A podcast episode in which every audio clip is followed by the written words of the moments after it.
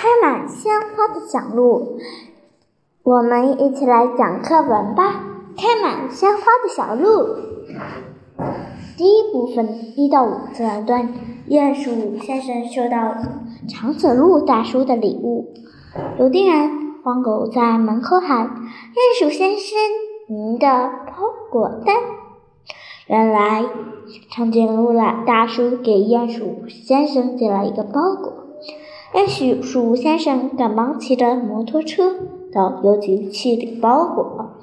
他回家后打开包裹，看见一堆小颗粒，可认不出是什么东西。鼹鼠先生拿着包袱裹来到鼹鼠太太家，他问鼹鼠太太：“长颈鹿大叔寄来一个包袱，请您看看是什么东西。”鼹鼠太太拿拿过来一看，咦，里面空空的，什么都没有。原来包裹破了，里面的东西都都不见了，看来都落在来时的路上了。鼹鼠先生很懊懊丧。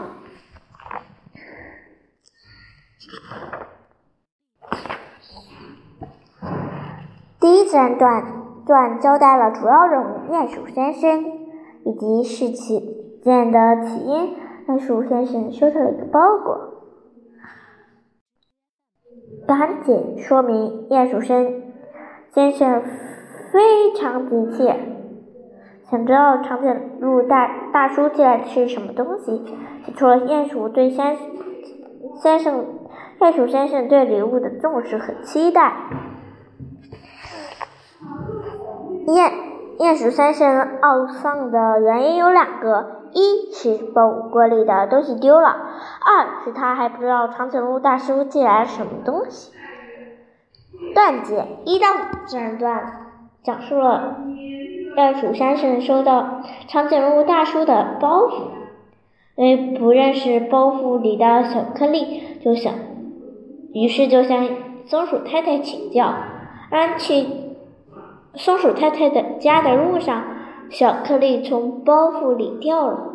鼹鼠先生非常懊丧。第二部分六到十二自然段，他家的门前开出现了一条开满鲜花的小路。春天来了，春天来了，点明时间的推移。鼹鼠先生要去松鼠太太太家做客啊啊！通往松鼠太太家的路成了一条开满鲜花的小路啊！写出了鼹鼠先生看到小路开满鲜花后惊讶、高兴的心情。啊是个多音字啊！出太阳啦！啊，你说什么？啊，啊还有这种事啊！伟大伟大的祖国啊！你要加油啊！痛！开满鲜花的小路，解出了小路的变化，为喝开包覆包裹中小颗粒的谜谜底做铺垫。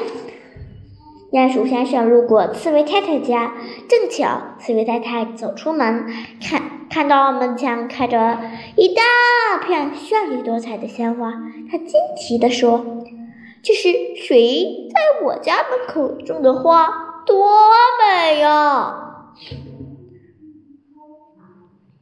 艳丽多彩写出了鲜鲜花的美丽。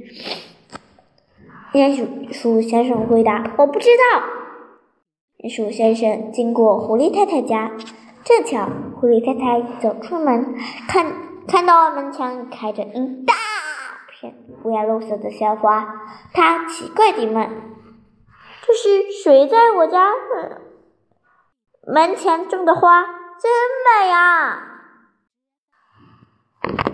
鼹鼠先生回答：“我不知道。”想一想。仿照门前开着一大片五颜六色的鲜鲜鲜花，说说想想房子旁边山坡上还有什么，试着把句子写说具体。第七自然段到第九自然段用相同的句式，一大片的描描写了刺猬太太与狐狸太太家门前美丽的鲜花，全用相同的方式。这是谁在我家门口种的花？多美呀！我真美呀！表达了他对他们对门前鲜花的赞美，凸显礼物的神奇与美好。鼹鼹鼠先生被眼前美丽的鲜花所吸引，也被松鼠鼠太太和刺猬太太的快乐所感染，所以他心里有一点点的困感，但并不沉重。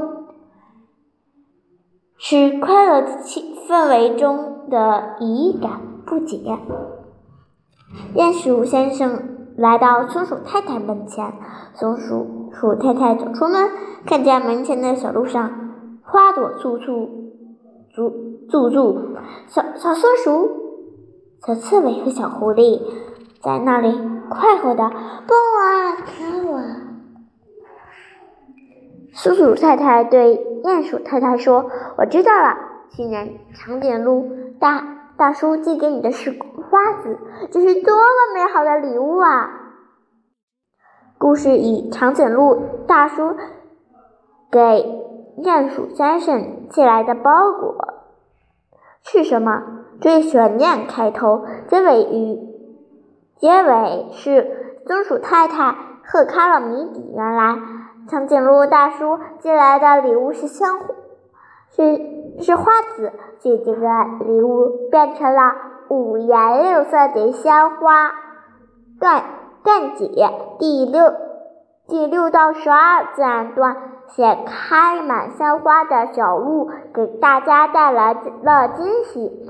松鼠太太最后想明白了，长颈鹿大叔寄来的是花籽，这是多么美好的礼物呀！这篇童话故事讲的是鼹鼠先生本想向鼹鼠太太请教长颈鹿大叔寄来的巧克力是什么，可是却不小心把将它们落在了路上。到了春天，鼹鼹突然，松鼠太太家的路成了一条开满鲜花的小路。原来长长颈鹿。大叔寄来的小小颗粒是花籽，这份礼物给大家带来了快乐与美好。